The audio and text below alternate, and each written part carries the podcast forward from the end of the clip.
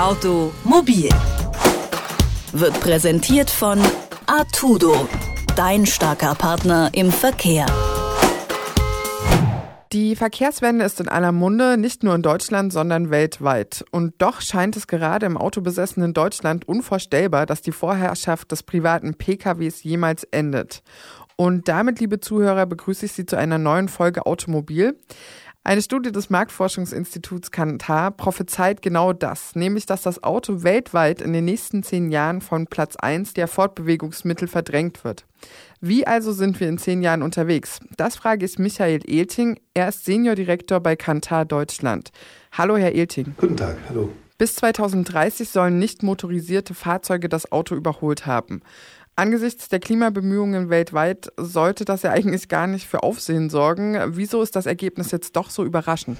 Mm, so zwingend überraschend ist es nicht, da es sich ja um die Mobilität in den großen Metropolen der Welt handelt. Ähm, was natürlich ähm, sehr besonders ist, ist einfach der kurze Zeithorizont über die nächsten zehn Jahre, wo wir sehen, dass die, sag mal, die Infrastrukturen nicht so schnell werden wachsen, aber auf der anderen Seite die, ähm, die Bevölkerung tatsächlich auch vor dem Hintergrund einer sagen wir, stärkeren Umweltbewusstseins, aber auch vor dem Hintergrund, dass Autofahren zunehmend weniger angenehm ist und viel mehr Probleme bereitet, tatsächlich auf umweltfreundlichere Verkehrsmittel wie eben den öffentlichen Nahverkehr, das Fahrrad oder eben auf das Zu-Fuß-Gehen umsteigen werden.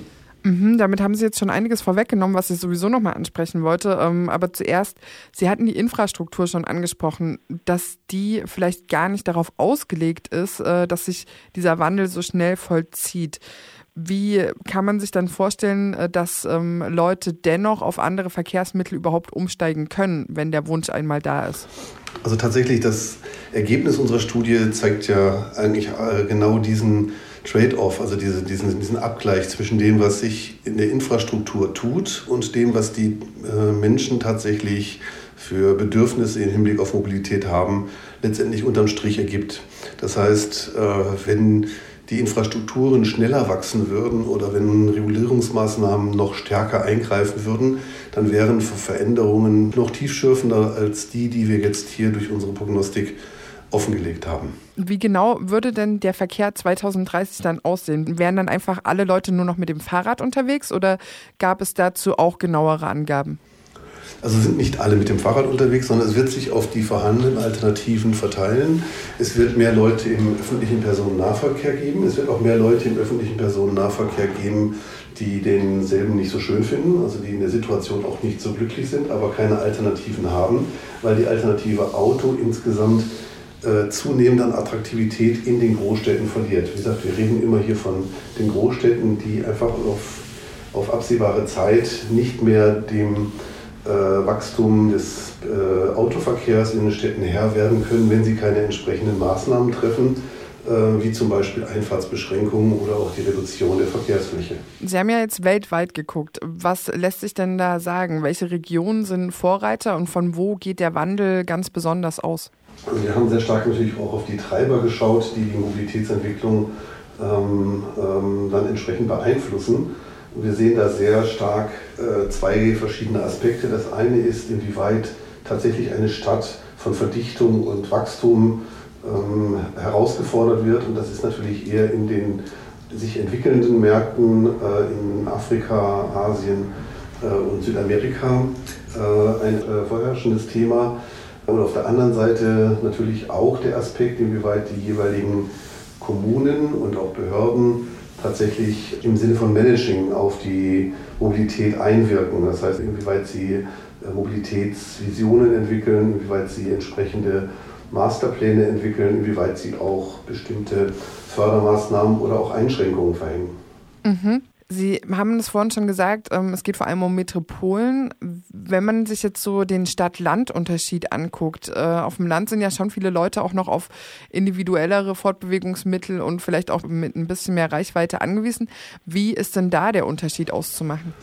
Also wir haben die Landbevölkerung nur in dem Sinne äh, berücksichtigen können, äh, indem sie Teil der sogenannten Metropolregionen nach OECD-Normen tatsächlich waren. Das heißt, alles, was äh, außerhalb dieser Agglomerationsräume sich bewegt, äh, ist nicht Gegenstand dieser Studie. Der Hintergrund ist, einfach der, dass wir gesagt haben, wir wollen möglichst frühzeitig erkennen, in welche Richtung sich die, die Mobilität entwickelt. Und das wird allein schon im Sinne von äh, dem, der Fokussierung der Mittel, sowohl im privaten als auch im, der von der öffentlichen Seite, äh, vornehmlich in den großen Kommunen passieren, dort wo die große Wirtschaftsleistung erzielt wird und dort wo auch sagen wir der Druck für äh, Veränderungen herbeizuführen am größten ist. Ich meine, es gibt halt Städte auch schon in Deutschland, die, denen Fahrverbote drohen, die müssen halt Lösungen anbieten und deswegen haben wir uns eben zunächst mal auf diesen Aspekt fokussiert. Es ist, steht durchaus, äh, es ist durchaus möglich, dass wir uns dem Thema Mobilität auf dem Land, der Landbevölkerung, äh, in zukünftigen Phasen dieser Studie widmen werden. Das äh, bringt mich auch zu dem eigentlich letzten Punkt und zwar nach der Methode der Erhebung, wie sich denn so ein Zukunftsereignis überhaupt erheben lässt. Also wie sind Sie da vorgegangen? Ähm, wir haben ein mehrstufiges Verfahren angewendet. Wir haben einen Kreis von über 50 Experten aus den Bereichen Mobilität und aus unterschiedlichsten Sektoren der Mobilität äh, quasi zur Beratung hinzugezogen. Dann haben wir äh, die Bevölkerung in den 31 Städten befragt und hat über 20.000 Interviews durchgeführt. Das mag für den einen oder anderen eher wenig sein, aber im Sinne von Marktforschung, äh, was wir nun mal äh, hier, äh, hier auch unternommen haben, ist das ein durchaus valides Ergebnis, was wir dann da verwenden können. Diese Ergebnisse wurden sowohl von den Experten nochmal validiert, als auch Rahmenbedingungen von denselben ähm, äh, bestimmt, in welche Richtung sich die entsprechenden Städte höchstwahrscheinlich entwickeln werden. Also dafür gibt es, dafür gibt es ähm, faktische Punkte, wie zum Beispiel, was tatsächlich an realistischer Planung im Bereich der Infrastruktur und im Bereich von Regulierungsmaßnahmen schon in der Planung ist. Und auf der anderen Seite gibt es Faktoren, die äh, der Experteneinschätzung unterliegen. Dem gegenübergestellt gibt es Faktoren wie zum Beispiel Wirtschaftsentwicklung, Bevölkerungsentwicklung. Diese haben wir unangetastet gelassen. Also wir gehen nicht, wir haben jetzt nirgendwo eigenständig den Common Sense untergraben, also was, was, was, was die Entwicklung in den jeweiligen Märkten, in den jeweiligen Städten betrifft. Und vor diesem Hintergrund äh, konnten wir dann zusammen mit einem versierten Partner eine entsprechende Prognose machen auf Basis eines ökonometrischen Modells was, äh, was uns letztendlich auch erlaubt, ähm, verschiedene Szenarien der Zukunft zu evaluieren. Und das, was wir jetzt hier vorliegen haben, ist das, was aus Expertensicht die wahrscheinlichste Variante der Zukunft sein wird.